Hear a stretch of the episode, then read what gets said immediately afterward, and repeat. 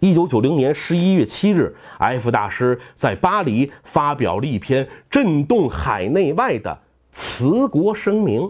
咱们看看 F 大师说了什么：“我为了追逐心灵的自由，来到了法兰西，还将去到更多更遥远的国度。哪儿有灿烂的文明，那就是艺术家的故乡。”一国内有些部门对我的心愿或者有些误解，那我除去原谅之外，不准备多致一词。于是我想到，有的政治制度可能使心灵的张力扩大，更有利于心智的发展；而有的政治制度无异于对心灵束缚和遏制较多，从而使心智迟钝。艺术家永远需要心灵翱翔于浑浊的泥淖之上。你看人家为什么要离开祖国到法兰西去啊？是为了追求心灵的自由，追求艺术上更广阔的空间。他觉得在中国，有人或者有制度束缚了他作为一个大艺术家那一份自由的心灵。啊，辞国声明中，埃夫大师还说道：“另外，作为艺术家，我愿向诸位披露一则消息。”我的出走也包含着爱情上的原因。我愿与我相爱二十多年的某某小姐共赴天涯。我既爱江山，也爱美人。这逼装的能给满分啊！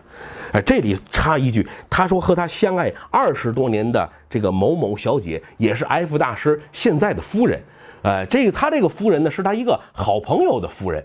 就明白了吧？就是朋友妻不可欺，千八百次没关系啊。相爱二十多年，他们两个人那个时候还都是各自有家庭的。当然，作为艺术家，风流多情，我们可以谅解嘛。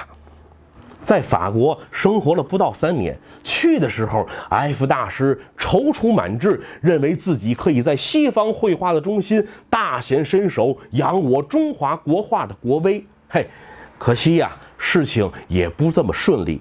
您想想，他一个画中国文人画的，在一个西方绘画的大本营，能有他几碗饭吃？待了三年，F 大师觉得处境堪忧，收入锐减，于是又动了一个念头：我既然能辞国，那怎么不能归国呢？于是乎，F 大师又写下了一篇令海内外再度震惊的归国声明。他这么说。近三年在域外沉寂而孤独的生活，使我知道，一旦远离幅员无垠的神州大地山河，离开博大精深的东方文化的土壤，我只能写出如此的嗟叹：归程应时天无际，际遇翻之海有涯。从而使我悟到，艺术家不能由于一时一季的困惑而追求的小自由和小解脱，这就可能陷入另一种心灵的桎梏。唯有与祖国同在，才是我永恒的、不朽的追求，才是我心灵的大自由、大解脱。听明白了吧？就是说白点，说人话，就是 F 大师当年为了追求心灵的自由，选择了辞掉祖国，而现在三年的域外生活很是不得志。他发现还是祖国能给他最大的自由、最大的温暖，于是乎自我进行否定，自我进行革命，要求主动重回祖国母亲的怀抱。什么是大人物啊？大人物他的伟大就在于他的个性和品质。我们为什么是俗人，不敢否定自己，就不敢打脸啊？